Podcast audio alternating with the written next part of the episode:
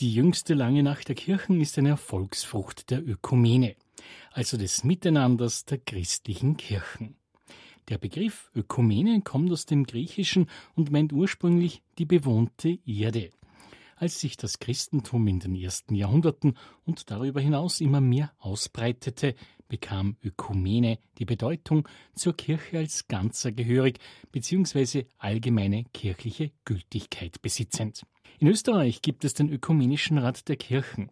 Dieser ist ein 1958 gegründeter Zusammenschluss christlicher Kirchen zum Zweck der Förderung ökumenischer Zusammenarbeit und der Einheit der Kirchen. Aktuell hat der ÖRKÖ, wie abgekürzt lautet, 16 Mitglieder.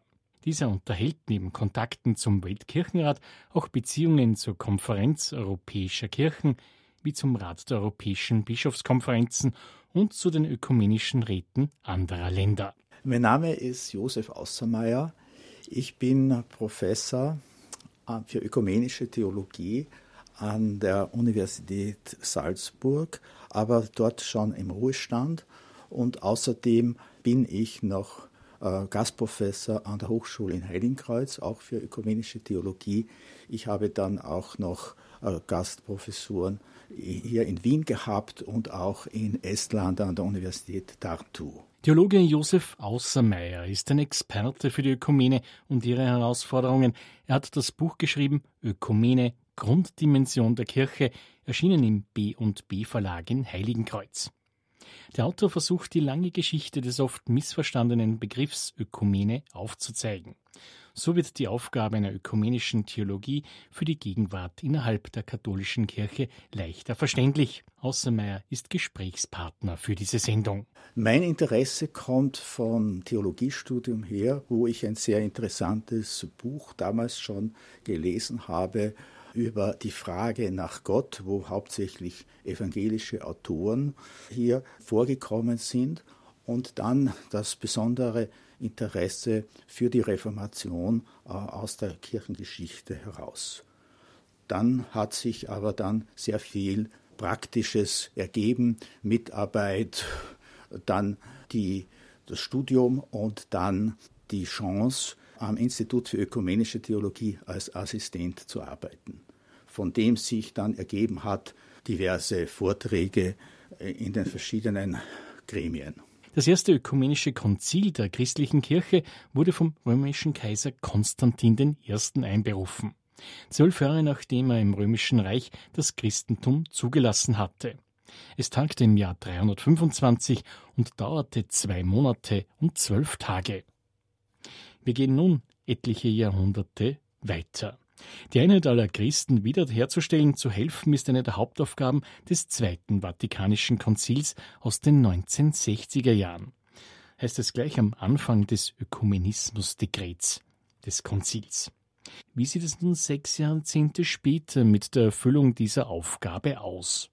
Experte Josef Außermeier dazu. Wenn man von dem Jahr 1965 ausgeht, gab es enorm viele Bemühungen, hier zu einer Einheit äh, zu kommen. Man muss natürlich hier unterscheiden, die Kirchen des Ostens, die orthodoxen Kirchen, die altorientalischen Kirchen auf der einen Seite, wo die Theologie eigentlich ganz wenig Bedeutung hat oder Rolle spielt im Gespräch, am Beginn dieses Gespräches und natürlich die Kirchen, die aus der Reformation hervorgegangen sind. Es gab eben in Bezug auf die orthodoxen Kirchen zuerst einmal den Dialog der Liebe, der schon 1965 begonnen hat, in der Begegnung zwischen dem Papst und dem Patriarchen von Konstantinopel und in der Folge dann den Dialog der Wahrheit, wo nun die theologischen Schwierigkeiten, Differenzen äh, besprochen worden ist, an denen man noch immer arbeitet. Und auf der anderen Seite die Kirchen, die aus der Reformation hervorgegangen sind, wo 1972 der Dialog begonnen hat, der theologische Dialog, wo es aber hier um sehr verschiedenartige, viele Fragen geht, die bis auf ein oder zwei Fragen äh, eigentlich nicht zu einer Klärung geführt hat. Eine klassische Kontroverse, insbesondere zwischen den Kirchen katholischer und reformatorischer Prägung, Kanonbildung, Tradition und Bekenntnis. Während das reformatorische Schriftprinzip allein die Schrift, die Sola Scriptura, als Offenbarungsquelle gelten lässt, betont die römisch-katholische tridentinisch geprägte Theologie das Nebeneinander von Schrift und Tradition. Das Zweite Vatikanische Konzil hält fest die große Bedeutung der Schrift als Glaubensnorm auch im römisch-katholischen Verständnis. Ein wesentliches Problem des ökumenischen Dialogs ist die unterschiedliche Zielsetzung bzw. Definition von christlicher Einheit bei verschiedenen Konfessionen. Und auch die Geschichte der unterschiedlichen Konfessionen spielt eine gewichtige Rolle. Dabei geht es um unterschiedliches Kirchen- und Amtsverständnis, insbesondere mit der Frage nach dem Verhältnis von allgemeinem und besonderem Priestertum. Ebenso das Papstamt der römisch-katholischen Kirche, während der Dialog über Sakramente, Rechtfertigung und Gnade zu einer gewissen Annäherung zwischen der römisch-katholischen und lutherischen Position geführt hat. Grundproblem sind aber das oft gegenseitige mangelnde Wissen über die unterschiedliche Definition in verschiedenen Konfessionen. Theologe Josef Außermeer zur Frage, ob Katholikinnen und Katholiken ökumenisch eifrig genug sind. Ich würde sagen, äh, es gab in der Zeit nach dem Konzil, in diesem Aufbruch, gab es eine, eine Euphorie, es gab Mitarbeit und großes Interesse, das sicher an, abgefraut ist. Hier muss man natürlich unterscheiden, dass wir auf der einen Seite die Basis haben, in der ökumenische Aktivitäten stattfinden. Wir haben die Theologie, die Theologen, die hier sehr viel erarbeitet haben. Es ist nicht so, dass die Theologie, äh, die Theologen nur äh, eben streiten um des Streites willen oder weil das ihre äh, Profession ist. Und wir haben natürlich dann die Kirchenleitungen, die sicherlich in einer gewissen Weise die Ergebnisse der Theologie zu wenig aufgreifen, auch zu wenig Rücksicht nehmen auf die Wünsche, Anliegen der Basis und in einem gewissen Beharrungsvermögen äh, bleiben. Hilfreich sind Begegnungen. Das gilt zwischen Katholiken und Protestanten, wie auch das Verhältnis zu den orthodoxen Kirchen. Und so wurde in Wien Pro Oriente als kirchliche Stiftung 1964 während des Zweiten Vatikanischen Konzils vom damaligen Wiener Erzbischof Kardinal Franz König gegründet. Pro Oriente engagiert sich für die Stärkung der Gemeinschaft der Kirchen des Ostens und des Westens und verfügt über eine langjährige Erfahrung auf dem Weg der Annäherung der seit Jahrhunderten getrennten Kirchen. Man öffnet Räume für den Dialog und leistet so auch gesamtgesellschaftlich relevante Beiträge zur Überwindung von Konflikten und der Förderung von Versöhnung in religiösen Kontexten. Das gilt lokal wie global. Wie kann es aber gelingen, das Anliegen der Ökumene auf eine noch breitere Basis zu stellen als Grundauftrag der Kirche? Das geht meiner Ansicht nach einmal ganz stark durch die Ausbildung nicht nur der Priester, sondern der Hauptamtlichen in der Kirche, die ja schon die Mehrheit darstellen. Diese Ausbildung, das Studium ist ja in diesem Ökumenismusdekret im Zweiten Vatikanum immer ausdrücklich gefordert worden. Und das wäre sicherlich eine Chance, aber natürlich auch die verschiedenen Laien, die engagierten Laien, die ja doch eine Rolle spielen oder spielen sollten, die sich hier weiterbilden sollten. In der katholischen Theologie gibt es durchaus auch Stimmen, die einen Stillstand im ökumenischen Anliegen konstatieren. Als Beispiel gilt das Thema der Mahlgemeinschaft von Katholiken und Protestanten, was mit den Unterschieden zwischen Eucharistie und Amtsverständnis von der Glaubenskongregation in Rom erläutert wird. Stillstand zu dieser Thematik, sagt der Ökumeniker Josef Außermeier. Das kann man natürlich so sehen, aber wir müssen wieder unterscheiden einerseits die Basis in verschiedenen Gemeinden, wo es eine rege ökumenische Arbeit gibt zwischen den Konfessionen, speziell katholisch, evangelisch. Das ist das eine. Das andere ist die Theologie, die sehr wohl viele Ergebnisse jetzt gebracht hat, aber wie gesagt, das Schwierige ist die Rezeption, die Aufnahme von Ergebnissen, die nun auf, der, auf die Ebene der Kirchenleitungen hier weiter verarbeitet werden soll.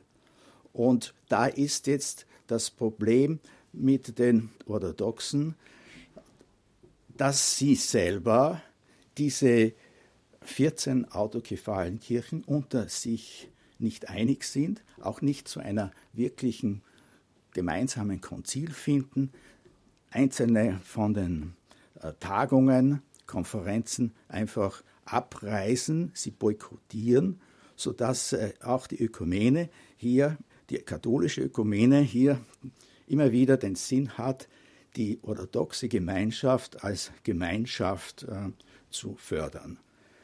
Auf der anderen Seite ist es sehr schwierig mit den Kirchen aus der Reformation, weil es dort ja keine äh, Verbindlichkeit gibt. Nämlich der Ansprechpartner ist in der katholischen Kirche ganz klar, Bischofsamt, Papstamt, die verschiedenen Gremien in Rom für die Einheit der Christen.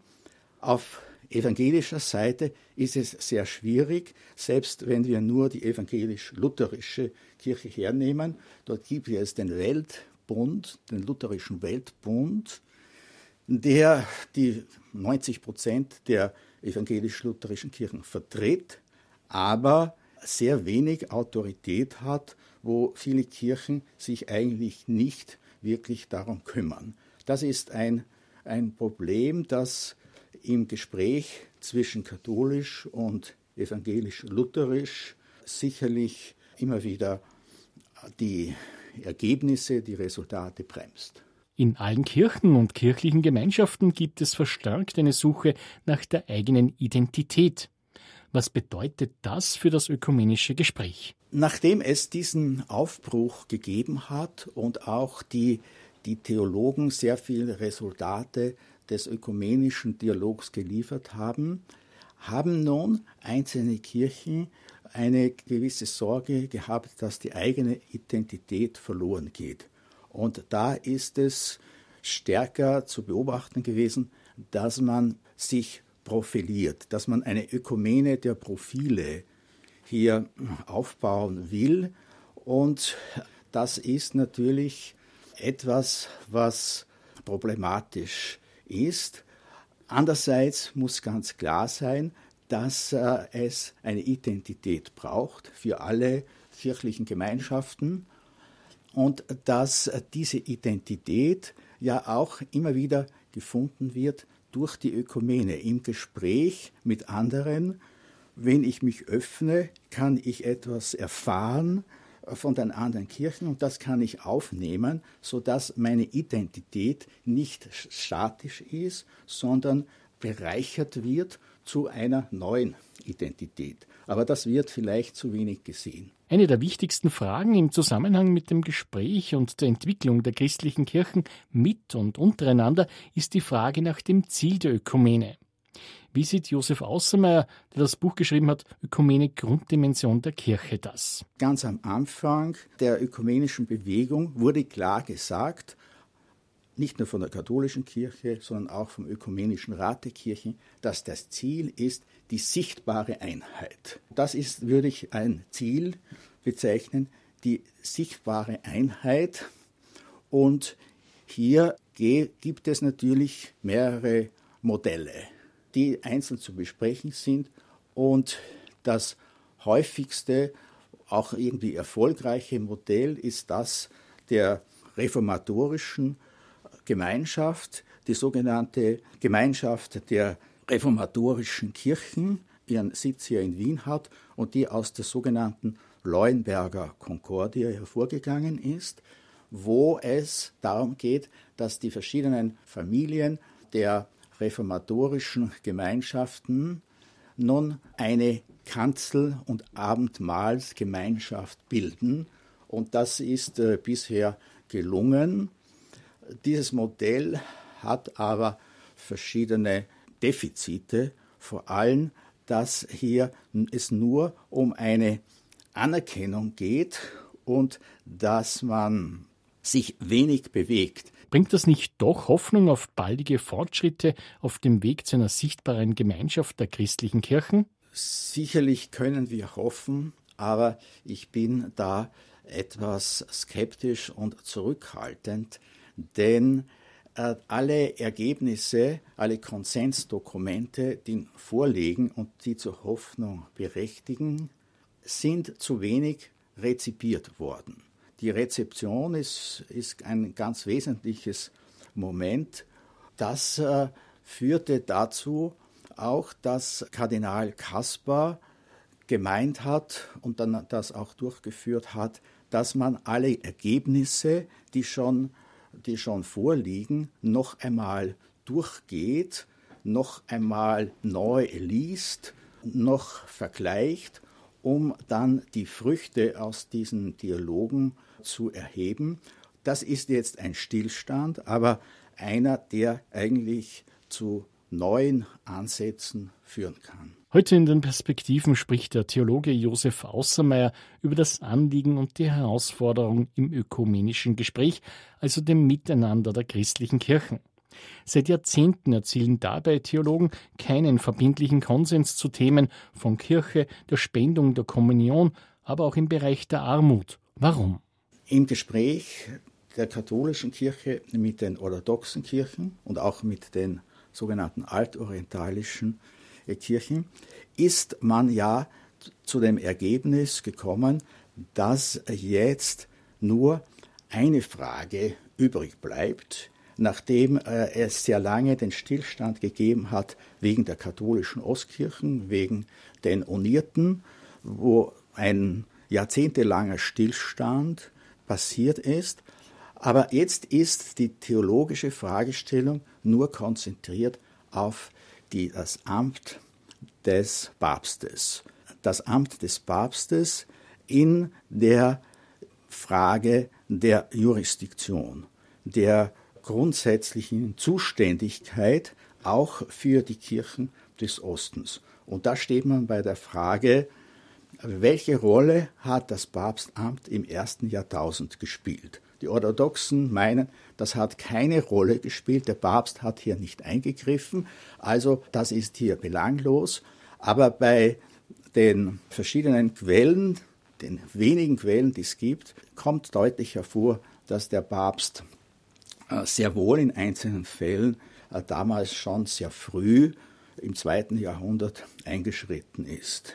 Das äh, bezieht sich auf die Kirchen des Ostens und in Bezug auf die Kirchen der Reformation hat es ja das Ergebnis gegeben, das offiziell bestätigt ist, die gemeinsame Erklärung zur Rechtfertigung schon aus dem Jahre 1999, wo diese grundsätzliche Frage nun geklärt ist, die am Beginn der Reformation steht, die nun doch zur Hoffnung berechtigt hat. Aber das bedeutet nicht, wie manche evangelische Theologen auch meinen, durch die Rechtfertigung, durch diese Klärung dieser Frage sind wir schon äh, zu der einen Kirche geworden. Das andere ist, äh, dass man sehr wohl in der Frage auch des Abendmahls nun verschiedene Fragen geklärt hat in dem Dokument schon im Jahre 1978,